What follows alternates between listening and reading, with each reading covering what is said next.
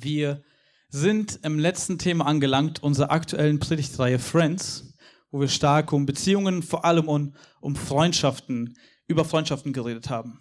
Heute das letzte Thema aus der Reihe und für mich persönlich ist es sogar vielleicht das wichtigste Thema und auf jeden Fall das spannendste Thema. Danke, Elia.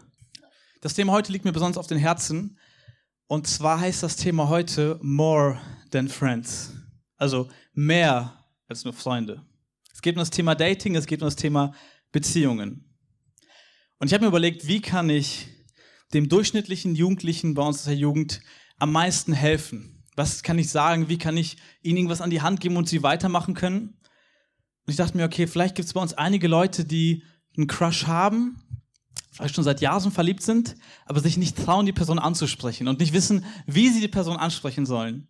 Deswegen habe ich mir zum Anfang einfach ein paar christliche Anmachsprüche mitgebracht, die euch hoffentlich in eurer Praxis weiterhelfen können. Der erste Spruch. Du und ich sind wie Brot und Fische. Gemeinsam können wir ein Wunder sein und uns vermehren. Ist es eigentlich Sünde, dass du mein Herz gestohlen hast? Der hat übrigens wirklich funktioniert bei einem Freund von mir. Kann ich ein Foto mit dir machen? Dann glauben meine Freunde mir endlich, dass ich wirklich einen Engel getroffen habe.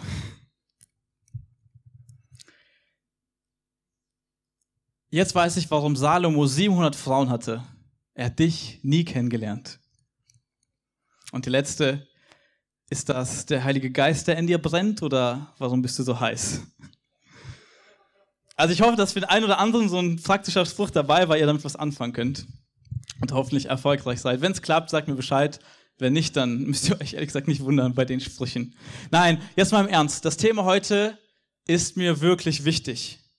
Weil ich glaube, dass es kaum ein Thema gibt, das zu so einem großen Glück, zu einem so glücklichen Leben hier auf der Erde führen kann, wie Beziehungen und Dating und Partnerschaft, aber gleichzeitig auch so viel Schmerzen verursachen kann und so große Schmerzen verursachen kann. Es ist ein Thema, das uns sehr viel beschäftigt und gleichzeitig ein Thema, wo wir irgendwie so wenig Antworten drauf haben. Gerade in der Kirche kriegen wir selten Antworten auf Fragen rund um Dating. Und naja, ich meine, wir kriegen Antworten, Du kannst einfach noch rausgehen, gucken in die Gesellschaft, was die Gesellschaft macht und du kriegst tausende Antworten, wie Dating, wie Beziehungen, wie Partnerschaften funktionieren können. Schau Netflix, schau deine sozialen Medien, du wirst sehen, wie Beziehungen gestaltet werden können. Die Frage ist nur, ob diese Antworten zu einem dauerhaft erfüllten und dauerhaft glücklichen Leben führen. Und die Bibel gibt uns einen Tipp und sie sagt, wenn du gucken willst, ob ein Prinzip oder ein Lebensziel, Lebensstil gut ist, guck dir an, was für Früchte dabei rauskommen, wenn man das lange macht. Guck dir an, wie die breite Gesellschaft Beziehungen lebt, wie die breite Gesellschaft mit dem ganzen Thema Sexualität umgeht und was die Früchte davon sind, was die Ergebnisse davon sind in der breiten Gesellschaft. Und wenn wir unsere Gesellschaft gucken, ich bin eigentlich kein Schwarzmaler, aber wir sehen oft kaputte Familien. Wir sehen On-Off-Beziehungen, zerstrittene Beziehungen. Wir sehen Tinder-Lifestyle, verschiedene sexuelle Partner und am Ende bleiben kaputte Herzen übrig und Bindungsängste. Meine Generation nennt sich selbst Generation beziehungsunfähig, weil man merkt, dass man nicht mehr in der Lage ist, dauerhaft gute und glückliche Beziehungen zu führen. Leute vereinsamen. Wir haben noch nie eine so hohe Einsamsrate, also Einsamkeitsrate gehabt wie heutzutage. Das Endergebnis ist also nicht ganz fruchtig, nicht ganz rosig. Und wenn du genau das haben willst, was die, was die Gesellschaft, die Gesellschaft normal ist, dann kannst du genau das tun, was die Tipps sind, die du sonst irgendwo bekommst. Eine Alternative, über die wir heute gemeinsam nachdenken wollen, ist zu fragen, Gott, was hast du für Vorstellungen von Dating, von Partnerschaft? Und ich glaube, dass eines der wenigen Themen ist, wo man als leidenschaftlicher Nachfolger von Jesus so stark aneckt in der Gesellschaft, ähm, als bei anderen Themen. Wenn du als Christ sagst, ja, ich bin dafür, dass wir alle Menschen lieben, wird dir jeder normale Mensch sagen, Hammer, ist super, mach das. Wenn du sagst, Vergebung ist etwas Biblisches, das ist gut und wichtig, wird dir jeder Hobbypsychologe auf YouTube sagen, dass Vergebung wichtig und gut ist.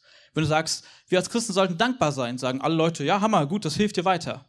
Wenn du sagst, ich glaube, dass Sex etwas ist, was wir nur in der Ehe haben sollten, oder wenn du sagst, ich möchte in eine Beziehung nur gehen, um dann zu heiraten, dann wirst du erstmal großen Augen angeguckt, wie ein Auto, und Leute finden das nicht normal und vielleicht auch altmodisch. Wenn du in der Kirche aufgewachsen bist, kennst du den Struggle vielleicht, irgendwie erklären zu müssen, warum du das ganze Thema anders siehst. Das ist vielleicht nicht immer einfach. Ich glaube, noch eine, eine noch größere Herausforderung hast du, wenn du vielleicht recht neu im Glauben bist und bisher nur die Prinzipien der Gesellschaft kennst, dass dein ganzes Leben gelebt hast und auf einmal merkst, Gott hat da etwas andere Vorstellungen von dem ganzen Thema, von dem ganzen Thema. Von zu Hause, von deinen Eltern, von deinen Freunden, von deiner Vergangenheit kennst du es nur so, wie alle es halt machen. Und ich möchte dich heute in dieser Predigt einladen, einfach mal neu über deine Prinzipien nachzudenken und Gott vielleicht etwas Raum zu geben, diese Prinzipien zu verändern und da einfach ähm, genau das zu korrigieren.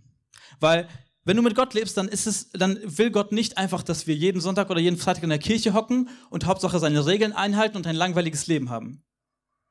Wenn wir glauben, dass Gott uns Menschen liebt, dass Gott es gut mit uns meint, ich weiß nicht, ob du das heute sagen kannst oder da noch skeptisch bist, aber lass das einfach mal zu und überleg mal, wenn es wirklich einen Gott gibt, der es gut mit dir meint, der dich liebt, der dann, der dann Prinzipien hat für Beziehungen, Prinzipien für das Leben hat, die er dir gibt, damit du ein gutes Leben hast, weil er weiß, wie wir Menschen funktionieren, wie Menschen ticken. Er hat uns erfunden, das glauben wir als Christen.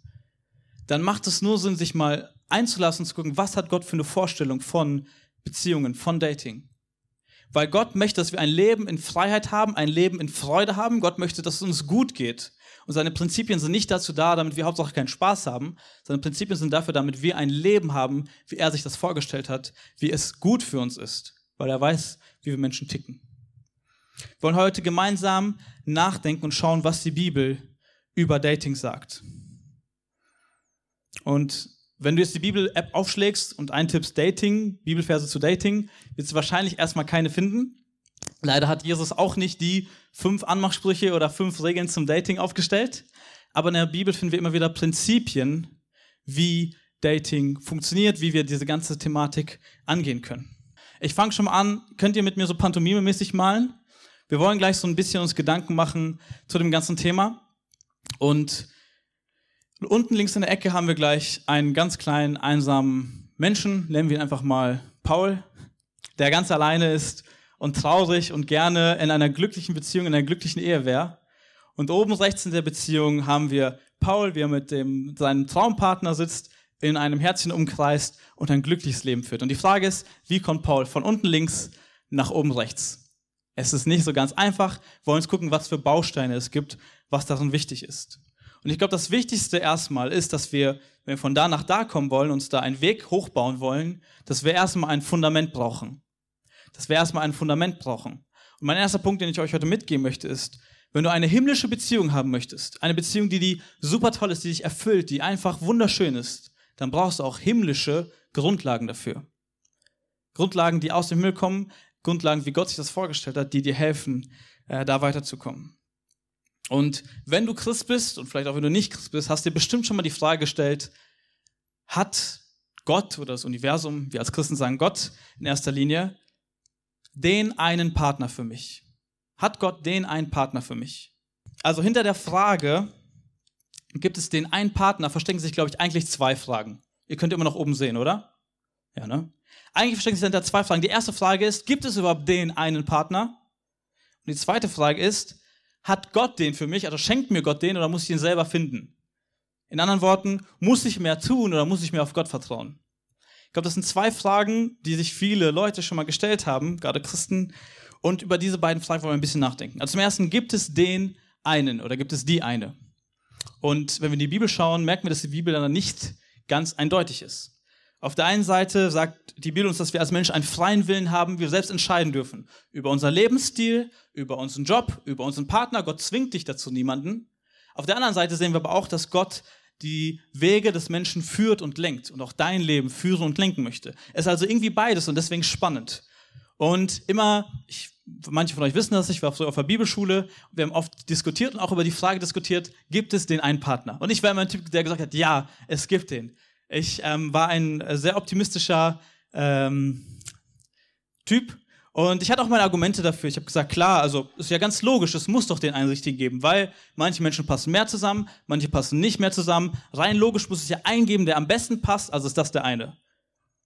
Und auf der anderen Seite ich überlegt, guck mal, wenn ich mit meinem Leben etwas anfangen möchte, wenn ich mein Leben für Gott leben möchte, wir Christen sagen, Frucht bringen möchte in diesem Leben, dass daraus was wird, dass andere Menschen davon ähm, ähm profitieren können, da muss doch Menschen geben, mit denen das zusammen am besten funktioniert.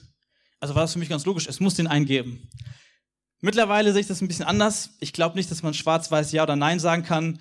Ähm, zum Beispiel merke ich heutzutage, dass Unterschiede auch gut sein können. Also es muss nicht immer, dass man super gleich ist und deswegen perfekt, sondern manchmal ist es gut, wenn man Unterschiede hat, wo ich eine Schwäche habe und mein Partner die ausgleicht. Deswegen ist es gar nicht so einfach zu sagen, ja, das eine ist besser oder schlechter. Und auch bei den Früchten, wenn ich mich für Person A entscheide, die sagt, ich arbeite gerne mit Obdachlosen und hilfe Obdachlosen, oder wenn ich für Person B entscheide, die sagt, ich möchte gerne ein Kinderheim in Afrika aufmachen. Ich kann nicht sagen, das eine ist besser oder schlechter. Das sind Apfel und Birnen. Deswegen fällt es mir schwer zu sagen, es gibt den einen, der mathematisch berechnet der Beste sein muss. Es ist nicht so einfach.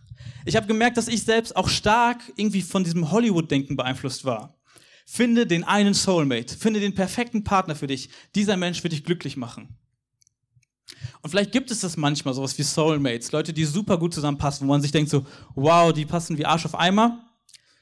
Aber selbst dieses ganze Prinzip von man findet seinen Seelenverwandten, das gibt es erst seit 200, 300 Jahren. Davor war es ganz normal, dass Leute in Zweckehen geheiratet haben, dass Leute in Zwangsehen geheiratet haben oder dass Ehen arrangiert wurden. Gerade zu biblischen Zeiten war das oft so, dass die Familien sich zusammengesetzt haben, überlegt haben, ja, das passt ja eigentlich, komm, machen wir. Da gab es nicht viel, oh, ich habe mich verliebt oder oh, das ist mein Soulmate und wir sind so gleich und wir lieben es zusammen, was auch immer zu machen ähm, sondern da war es oft so, dass es irgendwie arrangiert war. Und das Verrückte ist, dass auch diese Beziehungen, wo man nicht den einen gefunden hat, sondern wo es arrangiert war, auch diese Beziehungen waren glücklich. Das müsst ihr euch mal vorstellen. Und was noch verrückter ist, dass diese Beziehungen manchmal vielleicht sogar glücklicher sind als die Beziehungen, wo wir unseren einen Soulmate-Partner finden. Ich weiß nicht, wie das vielleicht bei euren Oma und Opa war, vielleicht war das bei denen ein bisschen arrangiert. Auch solche Beziehungen können glücklich sein sind manchmal noch glücklicher. Ich habe mich gefragt, wie kann das sein, dass manchmal eine arrangierte Ehe glücklicher ist als eine Ehe, wo ich mir einen perfekten Partner gefunden und ausgesucht habe. Wie kann das sein? Und ich habe für mich da einen Durchbruch gehabt und ich muss ehrlich sagen, Leute, ich hoffe, ihr habt das früher. Ich hatte es bei mir eine Woche vor meiner Hochzeit erst richtig gecheckt. War vor zwei Wochen. Dauerhaftes Glück liegt nicht in deinem Partner selbst, sondern im liebevollen Leben miteinander. Nicht die Person selbst ist so perfekt, dass sie dich immer glücklich macht, sondern die Art und Weise, wie ihr gemeinsam lebt, wie ihr euch liebt, wie ihr gemeinsam durch Probleme geht. Weil egal wie sehr ich auch meine Frau liebe, egal wie perfekt ich sie finde, sie ist ein Mensch und hat auch ihre Ecken und hat manchmal Tage, wo sie nicht so gut drauf ist, auch wenn ihr es vielleicht nicht glauben wollt. Ähm, und auch da ist es, wenn ich dann manchmal erwarte, dass sie mich jetzt glücklich macht, ist es einfach nicht immer so eine Sache auf Knopfdruck. Es gibt nicht den einen perfekten Menschen, Partner, weil es keine perfekten Menschen gibt. Jeder Mensch hat leider seine Macken. Und der nächsten Predigtreihe, die nächste Woche startet, wollen wir ein bisschen über das Thema moderne Götzen reden. Und da wird Hermann an der zweiten Woche über wahre Liebe reden und wie das manchmal für uns ein Götze werden kann. Ich möchte deswegen nicht zu viel vorwegnehmen. Aber was ich dir sagen möchte, du wirst nie den perfekten Partner finden, weil es keinen perfekten Menschen gibt. Du kannst jemanden finden, der gut zu dir passt und wo Gott es hoffentlich führt und lenkt, aber es gibt nicht den Menschen, der dir die Erfüllung schenkt, die du suchst. Also gibt es den einen? Vielleicht. Aber es gibt nicht den perfekten Menschen hoffe, dass ihr damit ein bisschen was anfangen könnt. Angenommen, ihr habt jemanden gefunden, der nicht ganz perfekt ist, aber ziemlich gut und ihr fängt an, so ein bisschen Auge zu machen. Woher weiß ich jetzt, dass es Gottes Wille ist? Schwierige Frage. Und es gibt eine einfache Antwort, es gibt eine komplexe Antwort, es gibt eine einfache Antwort. Ich möchte euch die einfache geben. Die Bibel gibt uns drei Kriterien danach, ob es Gottes Wille ist, ob es im Rahmen ist, den Gott uns vorgibt. Zum einen sollte das Kriterium sein, dass ihr den gleichen Glauben habt, in die gleiche Richtung geht, dass die andere Person Jesus als Fundament in ihrem Leben hat. Das ist ein Kriterium. Das Kriterium ist, dass die Person Single ist. Also, wenn ihr dich in jemanden verliebst, der schon verheiratet ist, ist es wahrscheinlich nicht Gottes Wille. Und das dritte Person ist es, dass eine Person vom anderen Geschlecht ist. Und viel mehr Kriterien gibt die Bibel an der Stelle nicht. Und solange wir uns in diesem Rahmen be bewegen, ist es erstmal immer Gottes Wille. Natürlich müssen auch beide wollen, es muss passen, du kannst niemanden zwingen. Aber in diesem Rahmen haben wir eine gewisse freie Wahl, glaube ich. Trotzdem gibt es mehr Kriterien, auf die wir achten sollten. Und gerade das Buch Sprüche, also in der Bibel, wenn ihr Leute wirklich, wenn ihr sagt, jetzt oder innerhalb von zehn Jahren könnte ich vielleicht einen Partner bekommen, nimmt das Buch Sprüche aus der Bibel und liest es einmal durch. Das sind 31 Kapitel, jeden Tag eins, ihr habt es im Monat durch.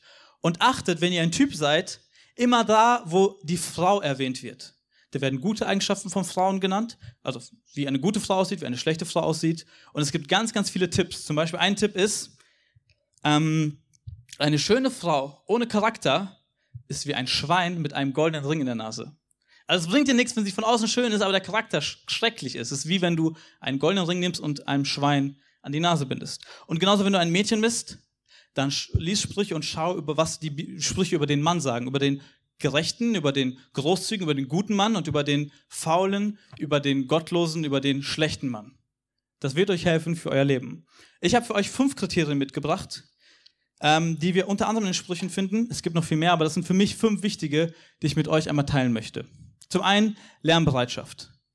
Wenn euer Partner nicht lernbereit ist, wird er in jedem Konflikt, in jedem Streit, den ihr haben werdet, immer Recht haben. Bis zum Ende eures Lebens. Er wird nicht einsehen können, dass er mal was falsch gemacht hat. Er wird immer Recht haben. Es wird euch das Leben nicht leicht machen. Zweiter Punkt. Wenn die Person nicht konfliktfähig ist, nicht sich mal zurückstellen kann, nicht mal zuhören kann, dann werdet ihr Streit um Streit um Streit haben und nicht glücklich werden, Leute. Gerade die beiden Sachen sind, finde ich, sehr wichtig. Lernbereitschaft, Konfliktbereitschaft. Wenn das die Person nicht ist, ich würde euch wirklich abraten, nochmal doppelt und dreifach zu überlegen. Dritter Punkt ist der Charakter, über den Ilya nachher ein bisschen erzählen wird. Und der vierte Punkt sind gemeinsame Werte. Wenn der eine sagt, ich liebe Familie, ich möchte nachher, wie viel passen ein großes Auto? Sieben Kinder bekommen, damit wir alle noch in ein Auto reinpassen können. Und, und der andere sagt, ich mag gar keine Kinder, ich will nie Kinder haben, wäre das ein Grund, vorher zu überlegen, macht das Sinn, zusammen eine Familie zu gründen. Also auch da auf Werte zu schauen. Und der fünfte Punkt ist, Jesus als Fundament zu haben. Und sein Punkt, da muss ich ehrlich sagen, der mir ein bisschen schwer gefallen ist, auch in der Vorbereitung. Aber für mich sehe ich in der Bibel ganz klar, dass die Bibel sagt, wenn du ein Nachfolger von Jesus bist, wenn du sagst, mein Ziel im Leben ist es, Gott zu dienen, für Gott zu leben, anderen Menschen gut zu tun, in ausgerichtet auf Gott. Du suchst dir einen Partner, der das Ziel nicht teilt, wirst du dein ganzes Leben lang Probleme haben. Du wirst diesem Ziel nicht weit kommen können, weil dein Partner dich immer in eine andere Richtung ziehen wird. Wir können es auf ein banales Beispiel machen, wenn du sagst so, ich möchte Opernsänger werden. Und dein Partner sagt, ich hasse singen. Hör auf zu singen, du kannst nicht singen. Und dich jedes Mal da von diesem Ziel wegbringt, wirst du kein guter Opernsänger werden, sehr wahrscheinlich. Und das ist eine Kleinigkeit mit Opernsänger. Wie viel mehr ist es noch mit dieser grundsätzlichen Lebensausrichtung zu sagen, so, mein Ziel ist es, für Gott zu leben. Und wenn dein Partner das nicht teilt, wirst du nicht weit in diese Richtung gehen können. Und deswegen warnt die Bibel uns und sagt, hey Leute, überlegt das doppelt und dreifach. Ihr werdet nicht damit glücklich werden auf Dauer. Ihr werdet jeden Sonntag streiten, wo geht's jetzt hin? Äh, die Erziehung bei Kindern wird sehr spannend sein. Und was ich hier nicht, also ich möchte auf gar keinen Fall sagen, dass Leute, die Jesus nicht nachfolgen, die vielleicht auch keine Christen sind, deswegen schlechtere Menschen sind. Absolut gar nicht. Ich kenne Paare und Beziehungen, wo beide nicht an Gott glauben, aber die gesund, die schönere Beziehungen haben als manche Christen vielleicht. Mir geht es gar nicht, jetzt das gegeneinander aufzuspielen und zu sagen, wir Christen sind besser. Absolut gar nicht. Ich kenne mich selber und ich weiß, dass ich ein Mensch bin, der viele Fehler macht und der bei weitem nicht perfekt ist. Aber wenn der eine Mensch dieses Ziel hat und der andere Mensch das andere Ziel hat, werdet ihr auf Dauer nicht glücklicher werden, in zwei verschiedene Richtungen gehen. Wenn man das vergleichen möchte, wenn man in einer Ehe verbunden ist, kennt dieses Dreifußlaufen. Und der eine will immer nach links gehen, der andere will immer nach rechts gehen, wird in der Mitte stehen bleiben. Ihr werdet nicht glücklich werden, sondern euch streiten, warum gehen wir nicht einfach zusammen nach vorne. Deswegen das ist einfach das, was die Bibel da ähm, sagt. Und gerade wenn ihr euch fragt, ist Gottes Wille oder nicht, ich glaube, dass manchmal kommt Gott vielleicht und sagt so, wow, hier ein brennender Busch, ich schicke einen Engel mit einem Brief, der, der sagen wird ja oder nein. Oft ist es ganz viel überlegen, eine weise Entscheidung treffen, beten, es Gott abgeben und dann warten. Und ich möchte euch einfach ganz kurz an der Stelle, Leute, wirklich, macht keinen Blödsinn, macht nicht dieses so, okay Gott, du siehst, ich bin verliebt in dieses Mädchen. Ähm, wenn sie diesen Sonntag im Gottesdienst ein rotes Kleid haben wird, dann wird es ein Zeichen von ihr sein, dass ich sie heiraten soll. Das ist nicht wie Gottes Reden und wie äh, funktioniert in der Bibel. Das ist ein, äh, weiß nicht, orakelmäßiges ähm, Denken, was nicht der Bibel entspricht. Betet, geht Schritte, seid mutig. Ähm, genau, und macht nicht solche Faxen mit komischen Zeichendeutungen. Zweite Frage, also erste Frage, gibt es den einen? Vielleicht, aber es gibt nicht den perfekten. Und die zweite Frage war, muss ich mehr tun oder muss ich mehr auf Gott vertrauen? Muss ich mehr tun oder muss ich mehr auf Gott vertrauen? Und die Antwort lautet, ja. Du musst beides tun. Es ist sowohl ein Aktivsein als auch ein immer wieder beten und Gott abgeben, aber es gibt Zeiten, wo du eins von beiden mehr machen musst als das andere. Und ich habe eine Hammer Bibelstelle mitgebracht, die vielleicht ein bisschen komisch noch ist, aber ich möchte mit euch durchlesen. Paul schmeißt die mal ran. Bevor du dran schmeißt, zurück, zurück, zurück. Damals war es normaler, dass man so, dass die Familien mitgespielt haben beim Dating, dass die älteren Brüder von der Schwester sich überlegt haben, okay, wie finden wir einen guten Partner für unsere Schwester? War damals normaler. Einfach nur, damit ihr es im Hinterkopf habt. Wir fangen an. Das steht in der Bibel. Wir haben eine kleine Schwester, die noch keine Brüste hat. Was tun wir nun mit unserer Schwester an dem Tag, da man um sie wirbt? Also sitzen Brüder zusammen, merken, unsere Schwester ist noch ganz klein, noch ist sie nicht in einem heiratsfähigen Alter, wird hier beschrieben mit noch keine Brüste hat. Sehr elegant ausgedrückt. Und die fragen sich, was ist, wenn sie jetzt irgendwann 16, 17, 18 wird und der ersten Typen ankommen? Wie gehen wir damit um? Verprügeln wir die oder nein? Das fragen sie sich nicht. Und jetzt Vers 9. Ist sie eine Mauer, so schmücken wir sie mit einem silbernen Turm. Ist sie aber eine Tür, so verriegeln wir sie mit einem Zedernbalken. Bisschen komische Bildsprache, was die Bibel hier sagen möchte. Wenn sie eine Mauer, eine Mauer ist, ist jemand, der alles abblockt der niemanden reinlässt, der niemand an sich ranlässt, der quasi, wir sagen ja auch, Mauern um sich aufbaut. Wenn sie eine Tür ist, ist sie eine Person, die vielleicht viel zu offen ist, die viel zu leicht zu erobern ist, die viel zu leicht um den Finger zu wickeln ist, die vielleicht viel zu flirty ist. Und deswegen sagen die, wenn sie eine Mauer ist, schmücken wir sie, helfen ihr, an wir ranzukommen. Wenn sie eine Tür ist, müssen wir den Riegel vorsperren. Und auch auf uns ist es übertragbar. Ich glaube, manche Leute, die hier sitzen heute, sind Mauertypen. Und manche sind Türentypen. Türentypen sind Leute, die immer super flirty sind. Ein Typ, der mit vielen Mädels schreibt, der oberkörperfreie Bilder auf Instagram postet und so weiter. Aber auch wenn er weniger extrem ist, einfach ein Mensch, der sich vielleicht schnell öffnet, der sich auch sehr schnell verliebt, der sehr schnell Leuten sein Herz öffnet und ganz, ganz schnell Beziehungen auch eingeht. Manchmal zu schnell. Der biblische Rat ist, Balken vor. Langsam machen. Bisschen abwarten. Nicht in jede Beziehung einfach reinstürzen weniger machen, mehr auf Gott vertrauen. Ich denke, die meisten Leute hier, so wie ich euch kenne, sind eher die Mauertypen aber. Leute, die sehr vorsichtig sind, die Leute nicht an sich ranlassen, die sich nicht trauen, Schritte zu gehen vielleicht. Und ich habe drei Gründe ähm, mitgebracht, warum Leute Mauertypen sind, warum Leute Mauern aufbauen. Der erste Ty Grund ist, glaube ich, Angst. Leute bauen Mauern auf, weil sie Angst haben. Die haben Angst, abgelehnt zu werden. Vielleicht anzufragen, Schritt zu gehen und dann abgelehnt zu werden, Korb zu bekommen. Auf der anderen Seite, man hat auch Angst, irgendwie zu hungrig auszusehen. Und dass alle denken, ah, der Typ oder dieses Mädel ist so hungrig und dass man dann einen schlechten Ruf bekommt. Man will auch nicht entblößt werden gewissermaßen, gerade vielleicht als Mädchen, wenn man Schritte geht. Vielleicht hast du auch negative Erfahrungen gemacht mit Beziehungen und bist deswegen sehr vorsichtig. Und über das Thema Angst könnte man lange reden. Ich habe eine Predigt gehalten vor ein paar Wochen in der Gemeinde, die könnt ihr euch bestimmt irgendwie anhören. Ähm, ich habe euch deswegen einfach ein Zitat mitgebracht von einem sehr weisen Mann über das Thema Lieben und Lieben sich trauen, Menschen zu lieben. Sich trauen, seine Mauern einzureißen. Von C.S. Lewis. Ihr dürft gern zuhören. Wenn ihr möchtet, sogar die Augen schließen, dann könnt ihr besser konzentrieren. Lieben heißt verletzlich sein. Lieben heißt verletzlich sein. Liebe irgendetwas und es wird dir bestimmt zu Herzen gehen oder gar das Herz brechen. Wenn du ganz sicher sein willst, dass dein Herz nicht, deinem Herzen nichts zustößt, dann darfst du es nie verschenken nicht einmal einem Tier. Umgib dein Herz sorgfältig mit Hobbys und kleinen Genüssen, meide alle Verwicklungen. Verschließe dein Herz ganz sicher im Sarg deiner Selbstsucht. Aber in diesem Sarg, sicher, dunkel, reglos, luftlos, verändert sich dein Herz. Es bricht nicht, es wird unzerbrechlich. Es wird hart, es wird undurchdringlich und unerlösbar. Deswegen die Lösung für negative Erfahrungen ist nicht einfach zu sagen, jetzt mache ich zu, sondern einen Prozess zu gehen, diese Wunden aufzuarbeiten, zu heilen und das gemeinsam mit Gott anzugehen. Aber zum Thema Angst äh, möchte ich an der Stelle noch abschließen. Zweiter Grund, warum Menschen Mauern aufbauen können, ist manchmal Stolz. Dass man vielleicht eine falsche Selbsteinschätzung hat, dass man zu viel von sich selber denkt, dass man ein zu gutes Bild von sich hat und alle Leute, die einem ankommen, einfach zu schlecht sind. Und da möchte ich einfach auch sagen, ähm, sei zwar nicht anspruchslos, aber sei realistisch.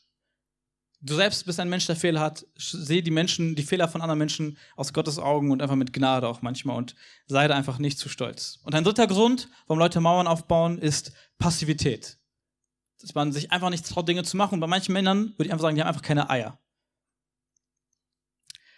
Problem ist, dass wir das oft so ein bisschen fromm verpacken, im Sinne von so, ja, Gott will das bestimmt nicht, wenn Gott das will, dann macht er das schon alles. Nein, Dein Job ist es, Schritte zu gehen. Du hast eine Verantwortung.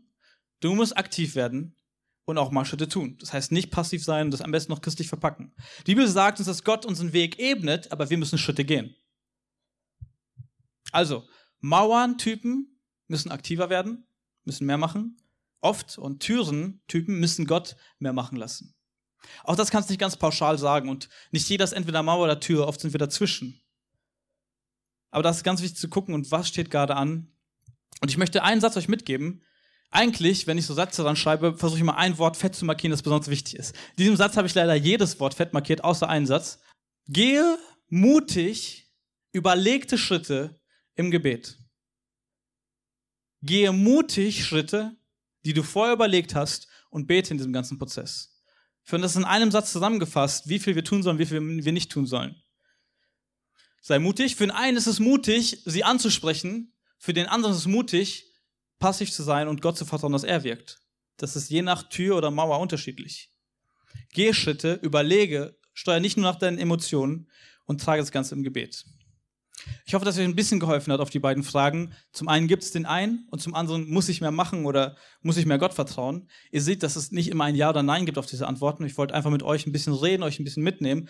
Ich hoffe, dass es die Fragen sind, die euch auch ein bisschen beschäftigen. Es waren immer meine großen Fragen. Und dann meine nächste Frage, und zwar die nächste Frage lautet, was ist wichtiger, Aussehen oder Charakter? Was ist wichtig? Und ich dachte mir, wer könnte besser diese Frage beantworten zum Thema Aussehen als der bestaussehendste junge Mann in unseren Reihen? Elia, du darfst mal nach vorne kommen. Elia hat sich ein paar Gedanken gemacht. Wir haben zusammen ein bisschen die Predigt vorbereitet. Jawohl. Und möchte uns da ein bisschen in seine Gedanken mitnehmen. Ja, wenn man so schon anmoderiert wird, ne? Dankeschön, kann ich nur zurückgeben, MK. Okay, Charakter oder Aussehen? Ähm, die Frage haben wir uns gestellt und ich habe mich auch gefragt, was ist wichtiger? Und ich würde euch gerne mit ins Boot nehmen ähm, was denkt ihr denn? Was ist wichtiger? Ich habe euch eine Bibelstelle mitgebracht. Ähm, ich kann vorwegnehmen, die Bibel sagt beides. Beides ist wichtig. Ich habe hier eine Stelle mitgebracht aus Hohelied und ähm, die ist in Hohelied 1 ab Vers 2. Für den Kontext, da redet eine Frau über ihren Geliebten. Ich lese einmal vor. Komm und küss mich. Küss mich immer wieder. Ich genieße deine Liebe mehr als den besten Wein. Der Duft deiner Salben betört mich. Dein Name ist wie ein besonderes Parfüm. Darum lieben dich die Mädchen. Wichtig im Text. Ähm, Namen in der Bibel werden oft verbunden mit Charakter. Also nicht einfach nur der Name, sondern wirklich Charakter, Wesen und Charakter. Und die haben immer eine Bedeutung. Und wenn die Frau hier sagt, ein, der Name, der ist wie ein besonderes Parfüm, dann ist der Charakter wie ein besonderes Parfüm. Der Charakter ist besonders anziehend, besonders angenehm, besonders schön einfach. Und ich kann mir vorstellen, er riecht bestimmt richtig, richtig gut. Wenn man ein richtig gutes Parfüm drauf hat, nicht falsch verstehen jetzt, ne? Ähm, richtig, richtig gutes Parfüm drauf, riecht bestimmt richtig gut und ist bestimmt in, in ihren Augen wunderschön. Ähm, was ich aber richtig cool finde an der Stelle und was ich auch wirklich wichtig finde, ist, er ist nicht nur äußerlich schön. Sie beschreibt es so, das Wesen und der Charakter, die duften genauso. Die duften genauso schön. Und wenn ich hier sage, dass Aussehen auch eine Rolle spielt, dann ähm, meine ich jetzt nicht das Schönheitsideal in der Gesellschaft. Es geht mir gar nicht darum, dass es jetzt ähm, um das Schönheitsideal geht. Es geht darum, wenn ich sage, dass das Aussehen wichtig ist, dass eine persönliche Anziehung trotzdem immer dabei ist, dass, ähm, dass das dazugehört. Und natürlich, ich gebe euch recht, wenn ihr sagt, dass der Charakter entscheidend ist, sehe ich auch so. Trotzdem ist es wirklich so, dass diese gewisse Anziehung dazugehört. Stell dich mal vor, eine Person hat einen wirklich guten Charakter, einen richtig, richtig guten Charakter. Und ich habe aber trotzdem gar keine Anziehung, gar keine, überhaupt gar keine Anziehung spüre ich. Und es entwickelt sich auch gar keine Anziehung. Ich kann euch sagen, es wird nicht einfach sein, sein ganzes Leben lang fasziniert von der Person zu sein, fasziniert von der Beziehung zu sein und von dem, was Gott euch eigentlich gibt. Im Endeffekt ist es so, das Äußerliche vergeht. Die Stirn wird faltiger, die Haare fallen meistens aus, schöner wird selten. Okay? Was aber wirklich bleibt, ist der Charakter. Und die Frage, die ich mir stelle, was ist einfacher? Ist es, ähm, wenn es wirklich darauf ankommt, im Zweifel? Ist es im Zweifel im Alter ähm, einfacher, auf Aussehen zu verzichten oder auf Charakter? Ich schätze es für mich so ein, dass es, dass es einfacher auf Aussehen zu verzichten, weil das ganze Leben lang mit einem Charakter, der wirklich schwierig ist, mit dem man überhaupt nicht klarkommt, kann ich mir persönlich nicht vorstellen. Das wird wahrscheinlich sehr, sehr schwierig sein. Und zusammenfassend zu der Frage kann man, denke ich, sagen, das Aussehen ist nicht komplett egal. Wie ich schon gesagt habe, die persönliche Anziehung, die ist schon wichtig. Aber im Endeffekt ist der Charakter entscheidend. Okay, kommen wir zur zweiten, zum zweiten Punkt. Emotion oder Entscheidung. Worauf kommt es an? Kommt es darauf an, dass man verliebt ist, dass man immer verliebt ist, die rosarote Brille aufhat, oder ist es die, doch die Entscheidung, jemanden zu lieben?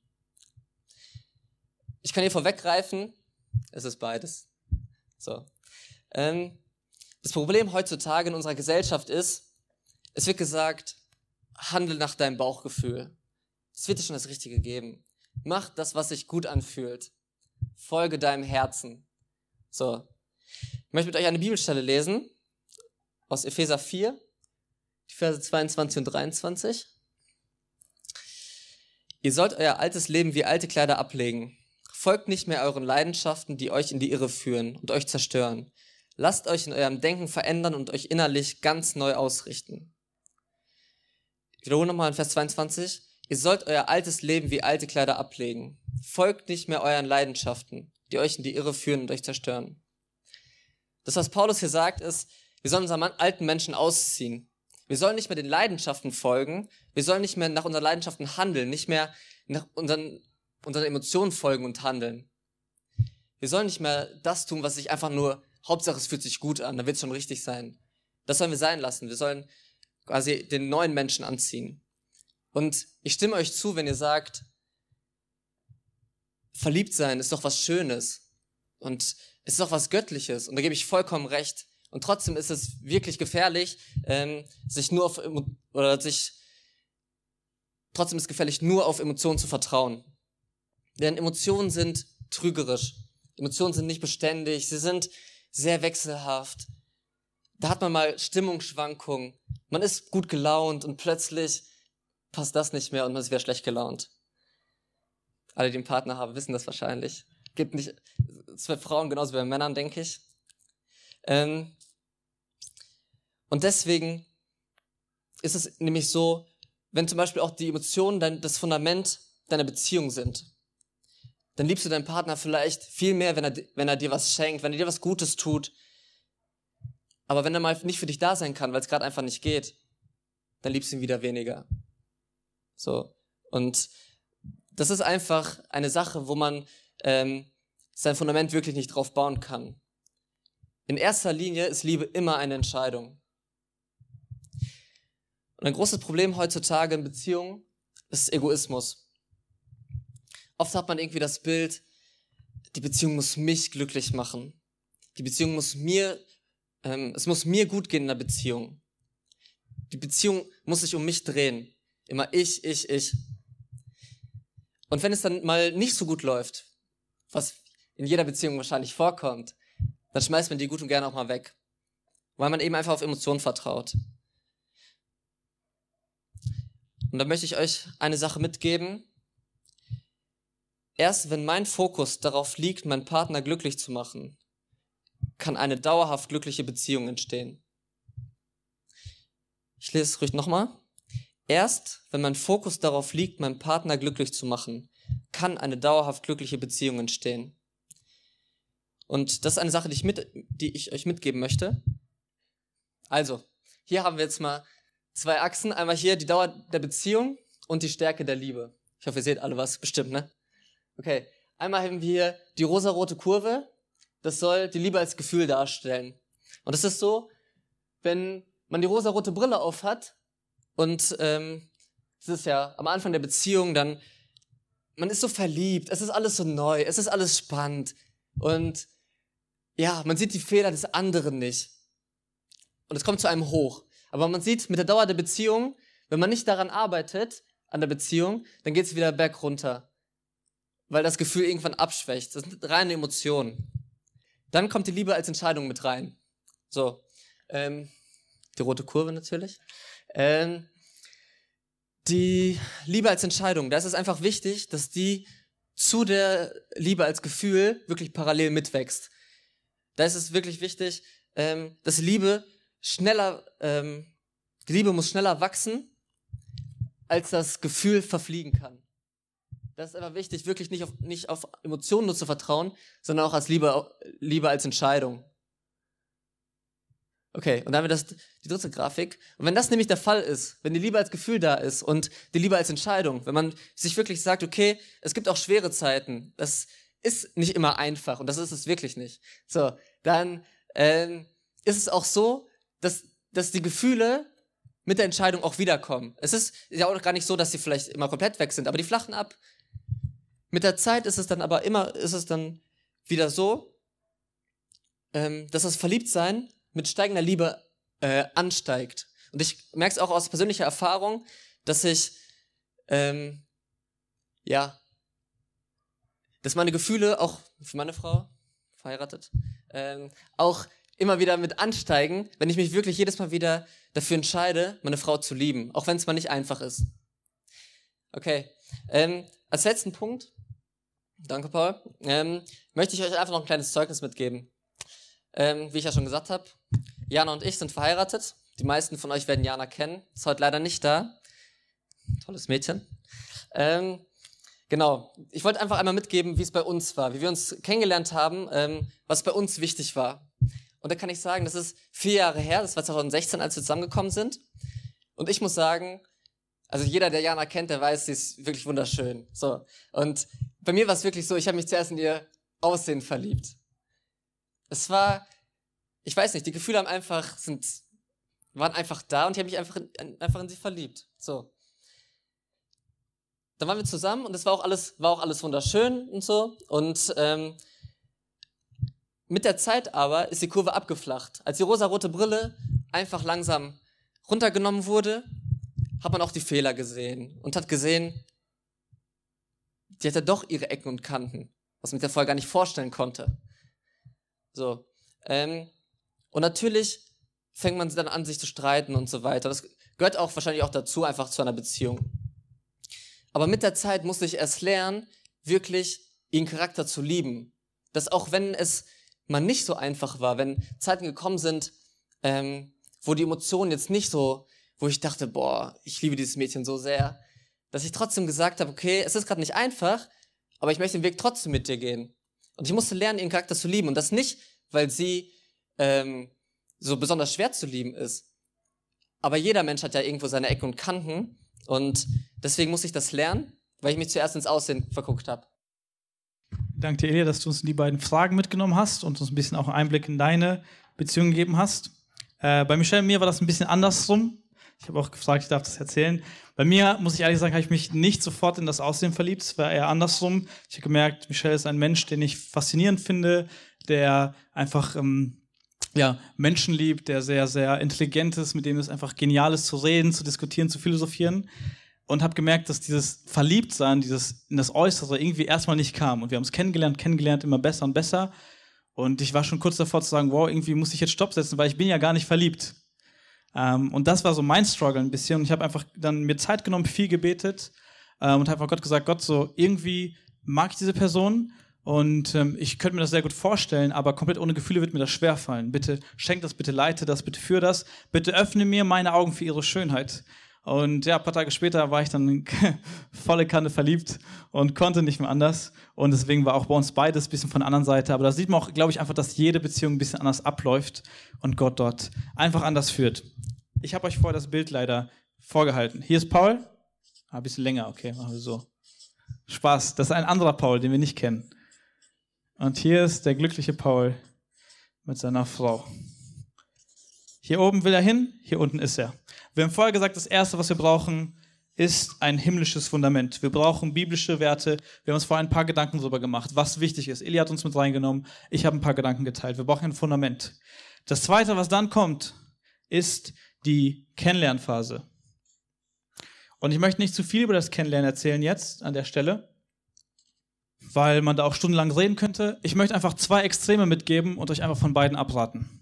Das eine Extrem, was wir auf der einen Seite haben von Kennenlernen, ist ähm, das, was wir manchmal in unserer Gesellschaft sehen, ist das viel zu lockere, viel zu lässige. Es ist Tinder, also so dieser Tinder-Lifestyle von mit jedem mal einfach mal hier und da und gucken, was so der am meisten Spaß bringt. Ich glaube, die wenigsten von euch tendieren in dieses Extrem. Auf der anderen Seite haben wir ein anderes Extrem, wozu gerade fromme Kirchenmenschen manchmal tendieren. Ich möchte euch bitte davon abraten rein hypothetisch ein Mensch, den ich jetzt nicht kenne oder so, verliebt fünf Jahre lang in das eine Mädchen, hat sich natürlich nie getraut, mit ihr zu reden, ist aber so super verliebt, betet und betet und denkt, es ist Gottes Wille.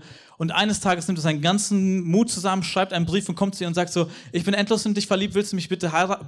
Sollen wir zusammenkommen? Das ist, glaube ich, Gottes Wille. Ihr könnt jedes Mädchen fragen, wenn ein Typ, mit dem ihr noch nie geredet habt, so zu euch kommt, dann ist das übelst unangenehm. Und ich möchte euch bitte raten, nicht so ein, also in keins von beiden Extremen zu gehen. Versuche einfach ein lockeres Kennenlernen zu machen. Das muss nicht immer sein, boah, lass uns ein romantisches Date haben, sondern ey, in der Gruppe versuchen Zeit zu verbringen. Einmal zu sagen, hast du mal Bock, eine Apfelscholle zusammen zu trinken oder was auch immer lockeres zu machen. Um kleine Stufen zu gehen, um sich immer mehr kennenzulernen. Und irgendwann merkt man, oh, das passt und diesen Menschen mag ich, das sind auch Gefühle und irgendwie ist es von beiden Seiten da. Und dann ist der nächste Schritt, also hier haben wir kennenlernen, lernen, der nächste Schritt ist dann irgendwann zu sagen, okay, wir wollen jetzt offiziell ein Paar sein, offiziell in eine Beziehung gehen. Ein Fehler, den die meisten dort machen, meiner Meinung nach, ist das, viel zu leichtfertig zu machen. Ich finde, man sollte sich locker kennenlernen können, aber eine Beziehung, da reinzugehen, sollte nichts sein, was irgendwie locker oder aus Versehen passiert.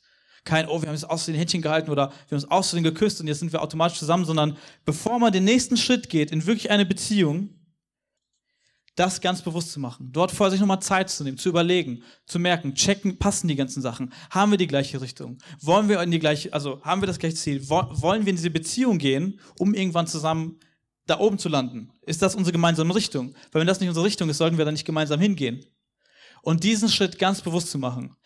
Weil das Problem ist, wenn man diesen Schritt zu schnell macht, den aus Versehen macht, der einfach so irgendwie passiert ist, dann merkt, ist man vielleicht eine Woche glücklich, hält zum ersten Mal Händchen, irgendwann knutscht man zum ersten Mal und dann merkt man, oh, das ist doch nicht so gut gewesen, diese Entscheidung. Dann den Cut zu setzen und Schluss zu machen, ist dann tausendmal schwerer, wenn man den Schritt in die Beziehung gemacht hat. Es, es lässt viel mehr emotionalen Wunden da.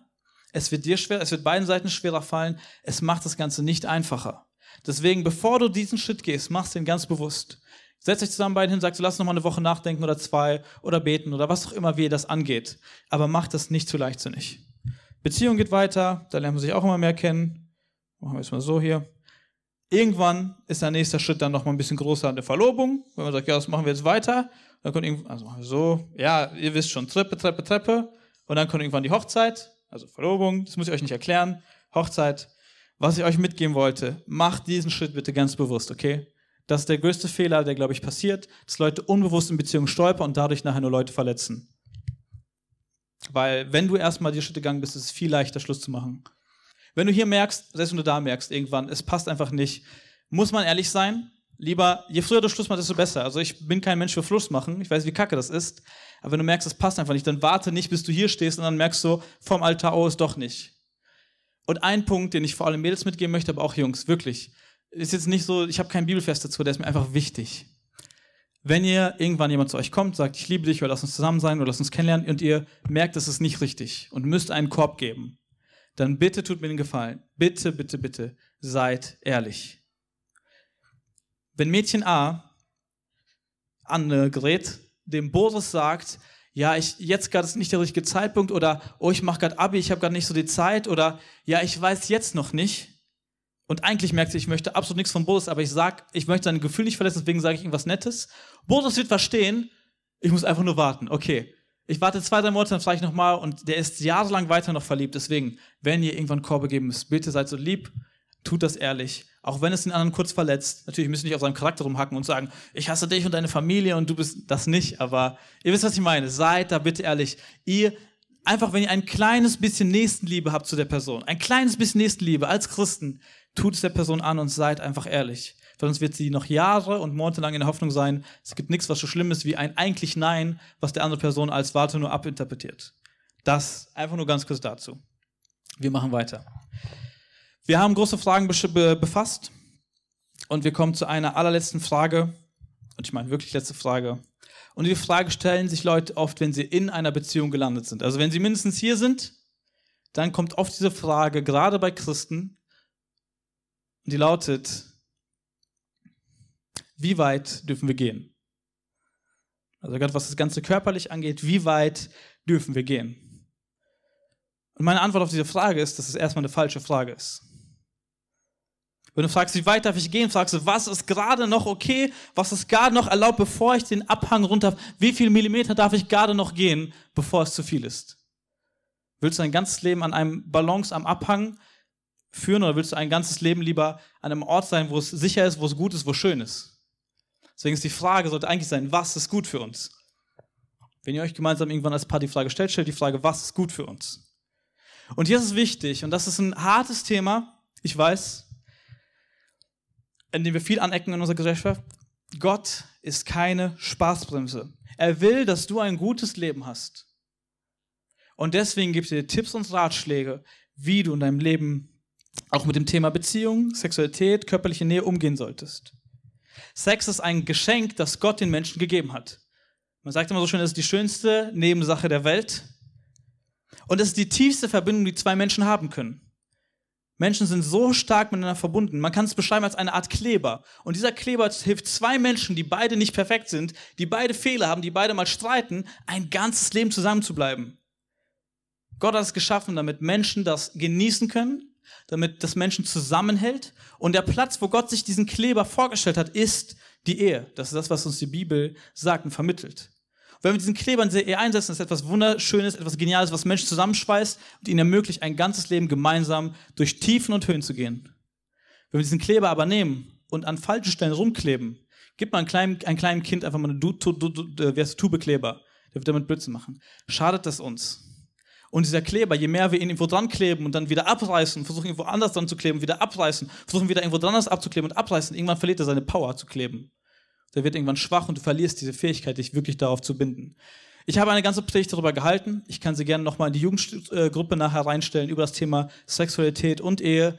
Kann ich auch gerne ansprechen, kann sie auch nochmal persönlich schicken. Darüber möchte ich heute nicht in erster Linie reden. Ich möchte reden, wie gehen wir damit in einer Beziehung um. Paulus damals ein schlauer Typ gewesen, schreibt an eine Kirche in 1. Korinther 6, Vers 18, flieht vor jeder verbotenen sexuellen Beziehung. Denn mit keiner anderen Sünde vergeht man sich so sehr am eigenen Körper wie mit sexuellem Fehlverhalten. Es gibt ganz wenig Punkte oder Stellen, wo Paulus sagt, flieht davor. Es ist eine Sünde, wo er jedem Christ sagt, flieh. Versuch nicht irgendwie nah ranzukommen an die Grenze gehen, flieh, lauf so schnell wie möglich weg. Und wir können uns Sexualität vorstellen wie einen riesigen Strudel. Ich habe euch ein Bild mitgebracht. Ich hoffe, ihr kennt das oben so, so kleine Schiffe. Ich weiß nicht, ob das echt ist oder nur so. Ich glaube, es ist ein Photoshop. Wie ein riesiger Strudel. Das ist Sexualität. Das ist etwas, was immer mehr zieht, immer mehr zieht. Ihr könnt jedes Paar fragen. Am Anfang ist es ganz besonders, Händchen zu halten. Irgendwann merkt man, es ist nicht mehr so besonders. Dann ist es ganz besonders, was immer, zu kuscheln, zu küssen. Und man merkt, dass diese Schwelle von, oh, das ist ganz super, super krass, immer weiter runtergeht. Und man geht immer weiter und immer weiter und immer weiter. Es ist wie ein Strudel, der dich immer mit reinzieht. Und, unser, und die Sache ist die, wenn du nicht rechtzeitig umdrehst, ist der Strudel irgendwann so stark und zieht dich so stark rein, dass du dann nur noch ganz, ganz schwer rauskommen kannst. Deswegen sagt Paulus, flieht vor jeder sexuellen Beziehung, die verboten ist, die nicht gut ist. Weil er weiß, was für eine Power das hat. Weil er weiß, wie schnell wir uns da reinziehen lassen können. Deswegen möchte ich euch das einfach mitgeben dieses Bild vom Strudel im Kopf zu haben und euch ganz klar Grenzen zu setzen. Wir haben das bei uns gemacht. Ich kann euch einfach sagen, ein bisschen, wie das war. Bei uns gab es Tabuzonen, die waren hier und hier und hier. Ähm, wir haben uns auch die, die Regel gesetzt, nicht mal unter das T-Shirt zu fassen. Anfangs wussten wir das nicht, haben wir gemerkt, oh, das ist gar nicht so gut, haben es dann da eine Regel gesetzt. Und uns hat das geholfen, diese Regeln vor Augen zu haben und zu sagen, so, wenn wir die Regeln überstoßen, ist die Gefahr sehr hoch, dass wir in diesen Strudel reingezogen werden. Deswegen ein Punkt für euch, setzt, redet darüber. Wirklich, auch wenn es cringe ist am Anfang, redet darüber. Sonst werdet ihr reinfahren. Oder die wahrscheinlich Gefahr ist hoch, dass ihr reinfährt. Das Problem ist, Regeln alleine werden euch nicht helfen. Das muss ich euch leider sagen. Regeln alleine werden euch nie, werden es nicht machen. Es muss eine Einstellung sein von, möchte ich das oder möchte ich es nicht? Wenn wir zum Beispiel bei uns gemerkt, an, an, manchmal an Grenzen gekommen sind, haben wir gemerkt, eigentlich, ich möchte das gar nicht, weil ich glaube, ich bin überzeugt, dass Sex etwas Gutes was Gott für die Ehe geschaffen hat. Und ich möchte das gar nicht außerhalb davon irgendwie ausprobieren oder ausnutzen, weil ich weiß, dass es dann nicht gut für mich ist. Deswegen ist es kein, ich darf nicht, sondern ich will nicht. Dahin zu kommen ist ein Weg. Aber ich glaube, dass auch da Grenzen einfach eine kleine Hilfe sein können. Regeln alleine werden dich nie davon abhalten, so weit zu gehen. Es kommt auf deine Einstellung an. Und das ist nicht einfach. Da müsst ihr zusammen reden, da müsst ihr zusammen wachsen, da müsst ihr zusammen beten. Und selbst wenn jemand merkt, oh, da war die Grenze vielleicht ein bisschen zu weit, versuchen zurückzurudern. Ähm, und ich möchte einfach da motivieren, zusammen da einfach stark zu sein, zusammen da, zusammen da auch einfach zu wachsen. Und Leute, wirklich, wenn ihr irgendwann verheiratet seid, ihr habt ein ganzes Leben Zeit, um rumzuknutschen und alles Mögliche zu machen. Ein ganzes Leben. Nutzt diese ein, zwei, drei Jahre Beziehungszeit, um an eurer Beziehung zu bauen, um Fundamente zu legen, über Werte zu reden, über Zukunftsträume zu reden, über eure Vergangenheit zu reden, über eure Hobbys, über eure Sachen. Nutzt, verschwendet den ganzen Tag damit auf dem Sofa rumzuknutschen. Nutzt die Beziehungszeit, um ein Fundament für später zu legen. Alles andere könnt ihr nachher noch viel mehr und spaßiger machen. Und ein allerletzter Punkt. Beide haben die Verantwortung, Nein zu sagen. Gerade in Kirchen ist oft so das Bild so, ja, der Mann ist irgendwie so der Leitertyp, der hat so die Verantwortung, deswegen muss er Nein sagen und rechtzeitig Stopp sagen. Und auf der anderen Seite gibt es Leute, die sagen, ja, der Mann, der denkt eh nicht mit dem Kopf, der denkt mit hier unten, deswegen muss die Frau rechtzeitig Nein sagen. Und wenn man das beides rüberschiebt, dann sagt nachher keiner Nein. Deswegen ist die Verantwortung von beiden, Nein zu sagen. Es gibt keinen, er hat mit mir geschlafen oder sie hat mit mir geschlafen, sondern ihr habt das, wenn immer beide zusammen gemacht. Ich hoffe, dass, es, dass ich, ähm, dass ich damit was anfangen könnte. Dass ich, ich möchte hier, wie gesagt, niemanden irgendwie runter machen oder fertig machen. Und das Gute ist, dass selbst wenn wir mal über diese Grenzen gegangen sind, dass Gott trotzdem gnädig ist, dass Gott uns vergibt, dass Gott uns ähm, heilen möchte, rein möchte, unseren Kleber nochmal neu klebrig machen möchte, wenn man das so sagen kann. Aber ich möchte euch einfach, Leute, gerade ihr seid Jungen, die allermeisten, warnen davor, ähm, da einfach nicht diese Fehler zu machen. Ich hoffe, dass ihr was mitnehmen konntet, dass ihr vielleicht eure Vergangenheit reflektieren konntet, dass ihr vielleicht in der Gegenwart wirklich etwas mitnehmen konntet. Wir haben, wie gesagt, ihr habt gemerkt, selten Ja oder Nein gesagt. Wir haben einfach über Fragen geredet und meistens keine richtige Antwort gegeben. Es tut mir leid ein bisschen, aber ich glaube, das ist einfach, weil das Thema das so hergibt. Wir haben auch ein bisschen lang geredet, deswegen tut mir das auch leid. Aber es war uns wichtig, weil ich merke, dass so viel Leid, so viel Schmerz passieren kann in diesem Thema und wir uns da so viel kaputt machen manchmal. Ich hoffe, dass du Gott heute Raum gibst, deine Prinzipien nochmal neu zu überarbeiten. Und einfach mal den Gedanken zuzulassen, vielleicht gibt es ja wirklich einen Gott, der es wirklich gut mit mir meint und vielleicht ist da was dran an dem Ganzen. Das sind nicht Sachen, die ich mir ausgedacht habe oder Elia. Vielleicht hast du in deinem Leben eine ausschweifende Vergangenheit gehabt und dann möchte Gott dir gerade heute sagen, ich vergebe dir. Lass uns das wieder hinkriegen. Komm, wir heilen diese, lassen uns diese ganzen Wunden zusammen aufarbeiten und heilen. Und Gott ist nicht, dass er sagt, so deswegen will ich nichts mehr mit dir zu tun haben. Gott liebt dich trotzdem und möchte dir helfen, ein Leben in Freude und Fülle zu haben. Vielleicht aber auch so, dass du selbst verletzt wurdest, dass du vielleicht sogar ausgenutzt wurdest. Und auch da kann Gott mitfühlen. Die Bibel vergleicht Gott an einer Stelle mit einem Mann, der eine untreue Ehefrau hat. Damit wird Gott verglichen. Ein Mann, der eine Frau hat, die einen hurerischen Charakter hat, die mit einem Mann nach dem anderen schläft, die sich freiwillig zu einer Prostituierten macht, komplett arm wird, irgendwann auf der, in der Gosse landet.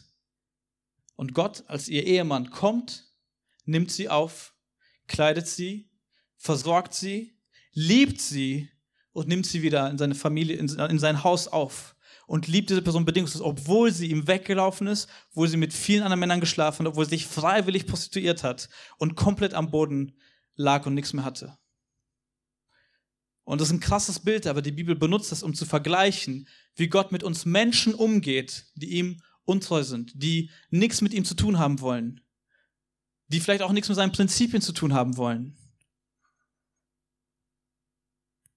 Und das ist ein ganz, ganz starkes Bild davon, wie stark und wie groß Gottes Liebe ist zu uns eigentlich. Und egal, was für eine Vergangenheit du hattest, ob du in diesem Fehler vielleicht zu weit über die Grenzen gegangen, in diesem Bereich zu weit über die Grenzen gegangen bist oder in einem ganz anderen Bereich Dreck am Stecken hast, egal wie oft du dich von Gott schon losgesagt hast und zu irgendwelchen anderen Leuten gegangen bist, um da, oder anderen Orten gegangen bist, um da dein Glück und so zu finden. Gott liebt dich und möchte dich neu aufnehmen. Er möchte dich neu kleiden. Er möchte, dass du eine schöne Person, Person wirst, die schön anzusehen ist. Gott möchte das Beste für uns. Und deswegen kann Gott diesen Schmerz, auch wenn du Schmerz hast, beim Thema Beziehung mitempfinden. Und das große Ding, worum es eigentlich heute gehen soll, oder was eigentlich die Basis von dem ganzen Thema Dating und Beziehung sein sollte, ist, dass in allererster Linie, im ganzen Thema Dating sind wir irgendwo auf der Suche nach Liebe. Dass Gott dich liebt, dass Gott das Beste für dich möchte. Dass Gott will, dass du ein Leben hast voller Freude und Freiheit und nicht an irgendwelchen Dingen klebst, die schlecht für dich sind. Gott möchte, dass es dir gut geht, dass du ein Leben in Freiheit hast.